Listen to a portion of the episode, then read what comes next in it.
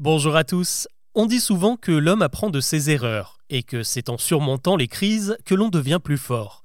Mais deux ans après la fin de la pandémie et des confinements, l'actualité nous prouve que ça ne marche pas toujours comme ça. Il y a quelques jours, une vidéo en provenance de Chine a commencé à se répandre sur les réseaux sociaux, en particulier sur X, anciennement Twitter, et sur TikTok, où elle a été partagée et likée plusieurs millions de fois. On y voit un chercheur transporter un bac rempli de souris de laboratoire, sauf que l'un des rongeurs réussit à lui fausser compagnie et disparaît sous un meuble de la pièce. La scène, captée par des images de vidéosurveillance, se poursuit avec une autre séquence où l'on voit le pauvre laborantin à plat ventre tenter de rattraper le petit cobaye sans succès. Mais ce qui ressemble de loin à un gag n'a pas du tout fait rire les internautes, car en commentaire de cette vidéo, il est expliqué que suite à cette maladresse, la Chine tout entière a déclenché un plan d'alerte pour retrouver la souris car elle serait porteuse d'une nouvelle forme de coronavirus 100% mortel.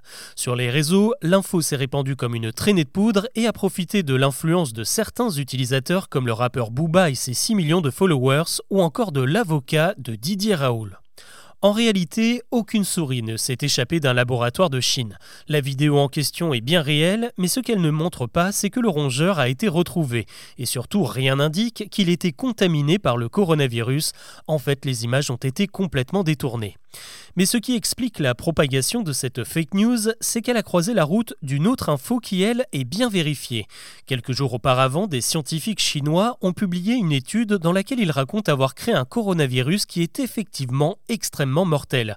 Pour y parvenir, ils ont fait muter un coronavirus basique et l'ont inoculé à des souris génétiquement modifiées pour que les récepteurs de leurs cellules ressemblent à celles de l'homme.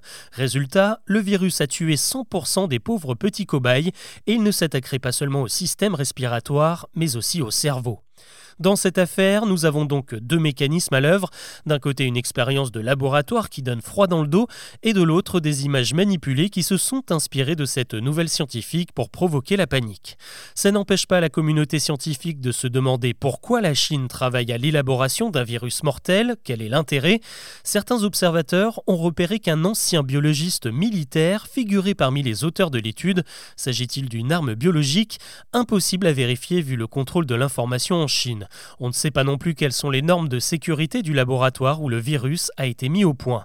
Pour l'un des directeurs de recherche du CNRS, il est donc envisageable que la maladie ou une autre du même type puisse réellement fuiter un jour.